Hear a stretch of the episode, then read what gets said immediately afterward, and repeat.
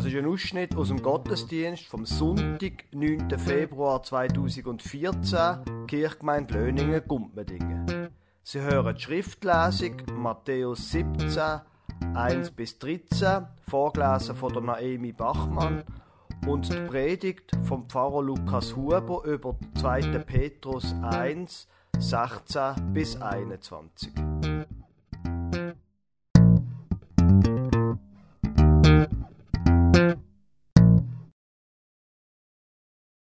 Ich lese Ihnen die Lesung vor, das steht im Matthäus 17, Vers 1 bis 13.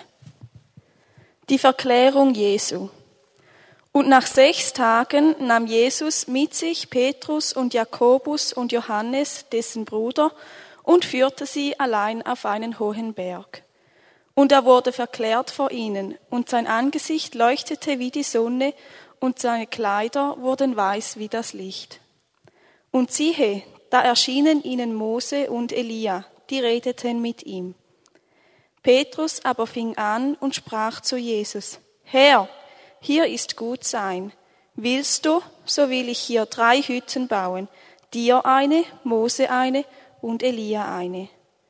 Als er noch so redete, siehe, da überschattete sie eine lichte Wolke, und siehe, eine Stimme aus der Wolke sprach, Dies ist mein lieber Sohn, an dem ich wohlgefallen habe, den sollt ihr hören.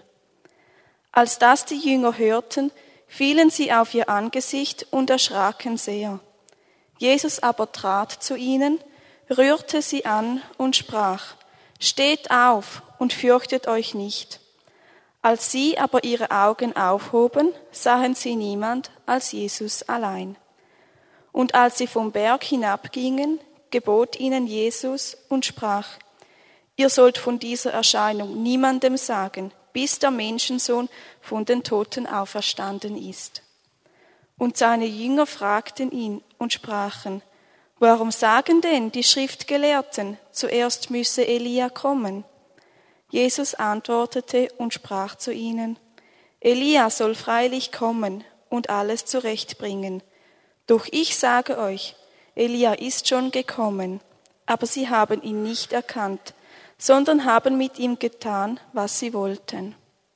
So wird auch der Menschensohn durch sie leiden müssen. Da verstanden die Jünger, dass er von Johannes, dem Täufer, zu ihnen geredet hatte.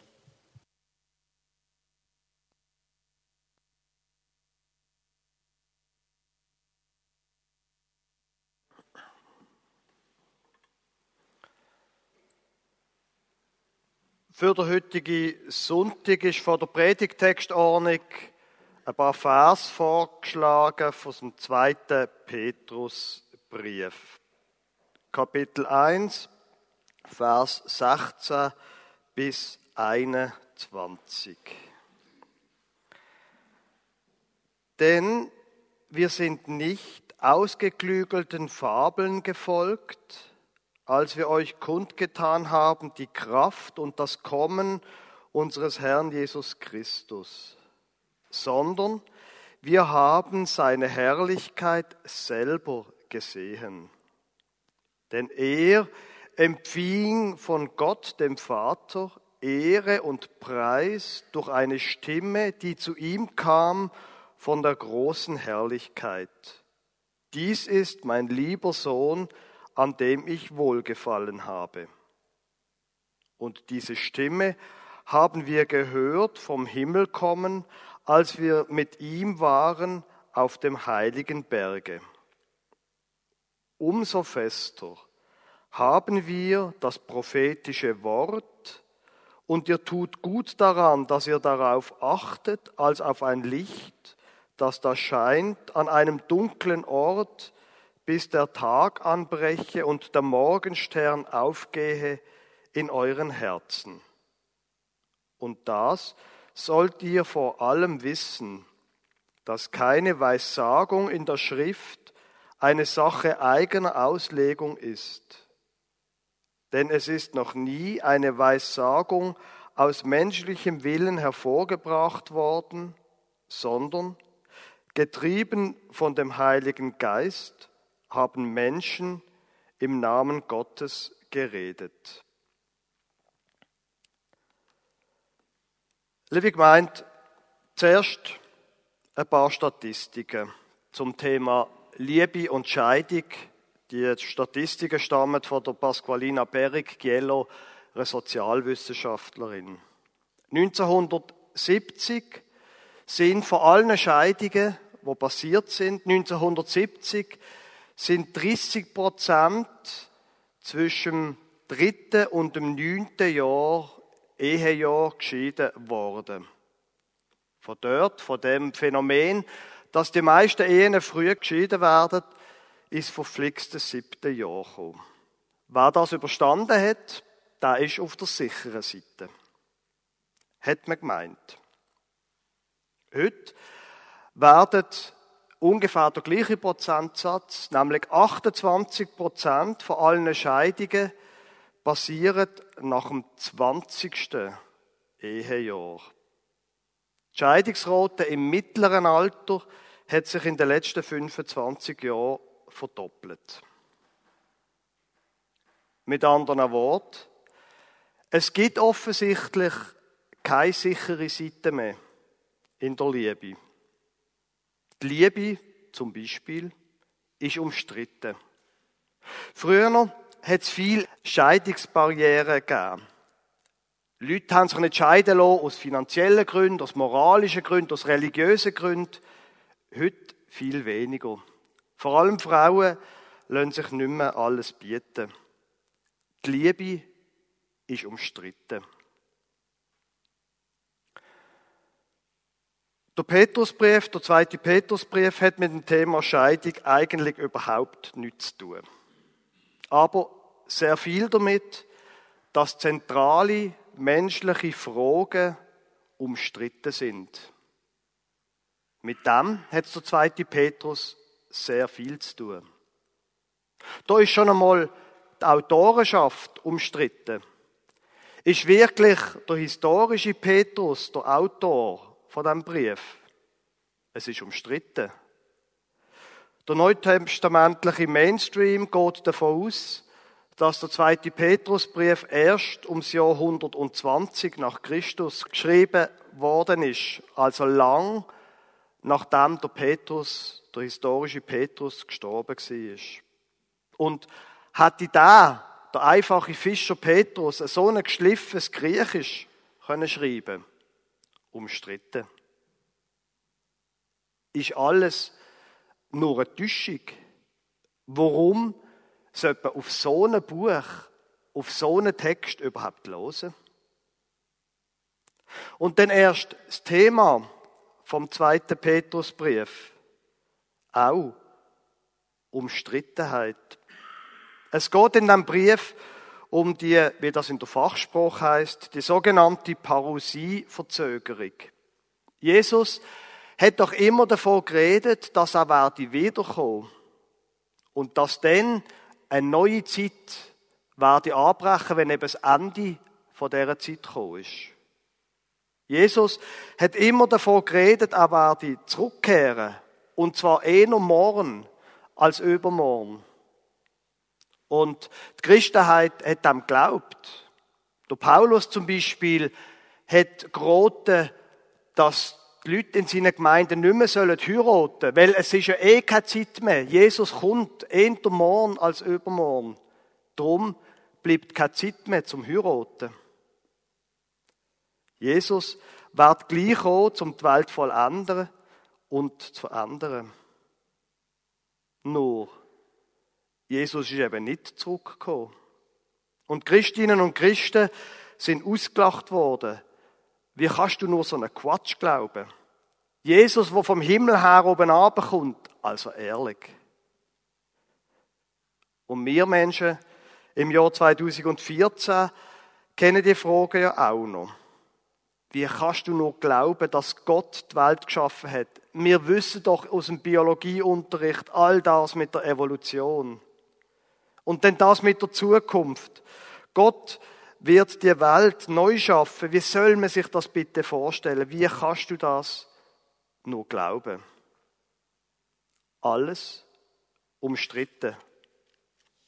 Ist eigentlich alles nur ein Irrtum? Der Petrus sagt, nein, meine Damen und Herren, das sind alles keine Mythen. Denn wir sind nicht ausgeklügelten Fabeln gefolgt, als wir euch kundgetan haben die Kraft und das Kommen unseres Herrn Jesus Christus, sondern wir haben seine Herrlichkeit selber gesehen. Denn er empfing von Gott, dem Vater, Ehre und Preis durch eine Stimme, die zu ihm kam von der großen Herrlichkeit. Dies ist mein lieber Sohn, an dem ich wohlgefallen habe. Und diese Stimme haben wir gehört vom Himmel kommen, als wir mit ihm waren auf dem heiligen Berg. Nein, das sind keine Fabeln gesehen. Die Jünger, also ich, der Petrus, wir haben doch die Macht von Gott gesehen, schreibt er. Die Kraft von Gott hat sich doch dort gezeigt, in Jesus. Und das finde ich jetzt sehr interessant. Die Kraft von Gott hat sich gezeigt, sagt der Petrus. Ich, je nachdem 1900 Jahre später oder so etwas, ich im Jahr 2014 würde auch von der Kraft von Gott reden. Und dann würde ich Ihnen erzählen, wie ich die Kraft von Gott in meinem Leben gespürt habe. Ich würde ein möglichst beeindruckendes Beispiel aussuchen, wo ich Gott erlebt habe. Wenn möglich, ein Beispiel, wo mein Leben auf den Kopf gestellt hat und ich selber mein Leben verändert worden ist. So sind wir, wir Menschen vom 21. Jahrhundert. Wir interessieren uns vor allem für uns selber. Ganz anders der Petrus. Wenn die ganze Sache mit Jesus umstritten ist, dann redet er nicht von sich. Er redet auch nicht von der Wunder von Jesus. Weil eben dort wird ja die Kraft an den Menschen, sprich an uns, sichtbar. Nein, er rekurriert nicht auf die Wunder. Er rekurriert auch nicht auf die Verstehung wo quasi die großen Fragen vom Leben, die letzten Fragen vom Leben, vom Tod, warum das der Tod ist, er rekurriert auch nicht auf die Verstehung. Nicht aufs Happy End. Nein. Wenn er von der Kraft von Gott redet, dann redet er von der Geschichte, die Naomi Bachmann vorher vorgelesen hat von der Verklärung auf dem Berg. Wir haben die Geschichte vorher gehört. Ein Moment quasi, wo die Jüngerinnen und Jünger haben können zuschauen, wie der Vater und der Sohn zusammen redet. Wo der Vater der Sohn und seine Autorität bestätigt und legitimiert. Das ist interessant, finde ich. Es geht offensichtlich nicht um uns. Es geht um Jesus. Natürlich, in der Geschichte von der Verklärung von Jesus, da ist, das ist eine Geschichte, wo die Wirklichkeit von Gott in unsere Welt hineinbricht. Und das ist ja in allem, wo es von Gott dreht, ist die Pointe. In allem, wo wankt, ist das die Pointe. Gott bricht ein in unsere Wirklichkeit. Aber wenn das passiert, dann passiert das an Jesus. Es ist sein Gesicht, wo da verklärt worden ist. Nicht unser Gesicht und unsere Gefühle. Es sind seine Kleider gewesen, wo wiss worden sind, überirdisch wiss. Und nicht unsere. Wir kommen, wenn überhaupt, viel, viel später. Und der Petrus sagt jetzt, loset doch einmal, wenn alles umstritten ist, wenn alles wankt, wir haben doch den Einbruch von der Zukunft von Gott, wir haben es doch gesehen. Wir haben doch die Vision bekommen, dass sich vor der Zukunft her, vor Gott her alles verändert. Was habt ihr denn nur für ein Problem? Wir haben doch die Vision gesehen.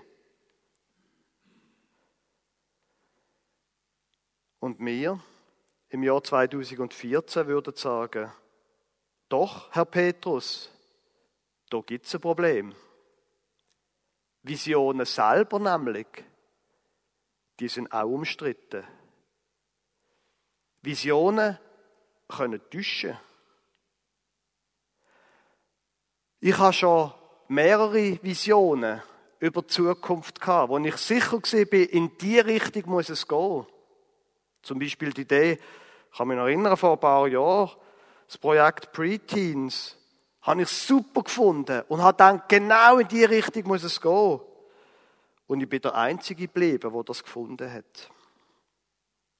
Visionen können täuschen. Visionen bleiben umstritten. Das Verhältnis von der Zukunft und unserer Gegenwart, es bleibt umstritten.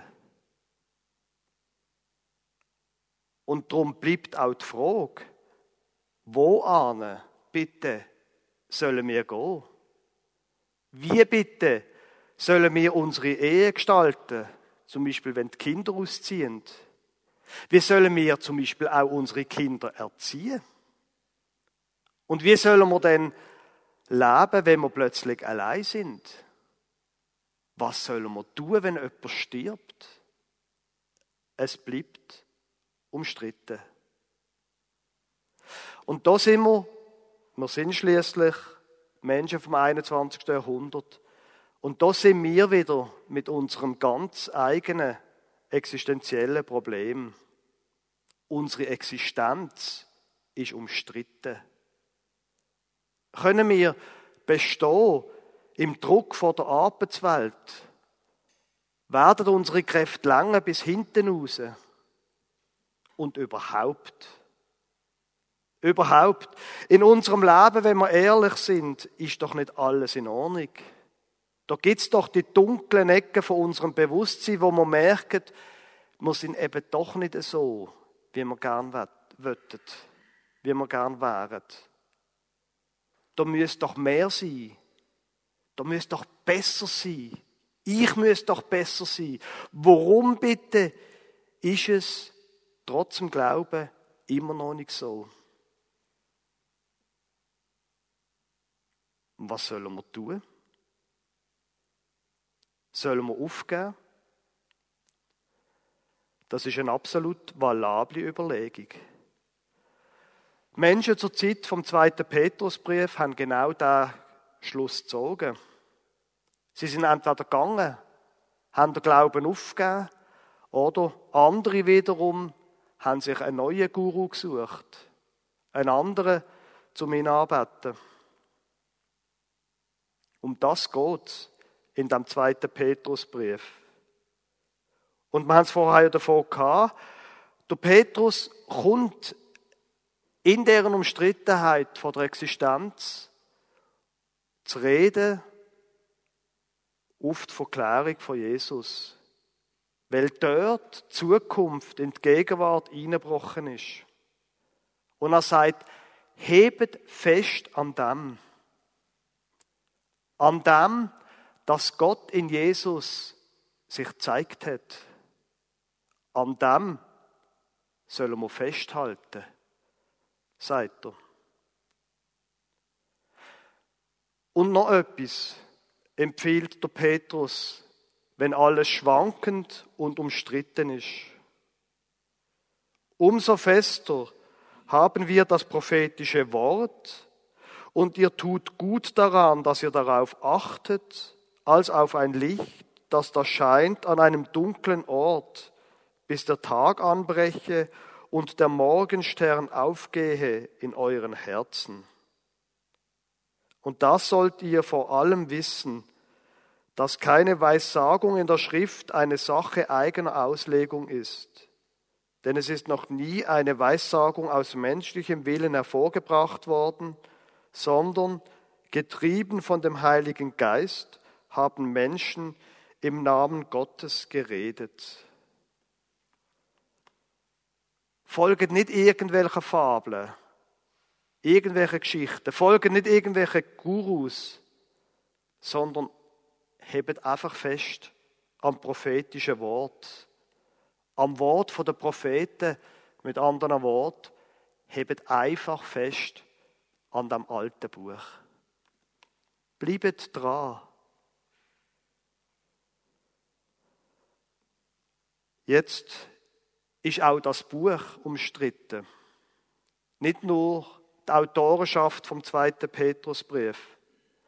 Ich habe den Eindruck, wenn ich also durch größere Städte laufe, dass auf der Straße heute mehr Koran verteilt werden als Bibel.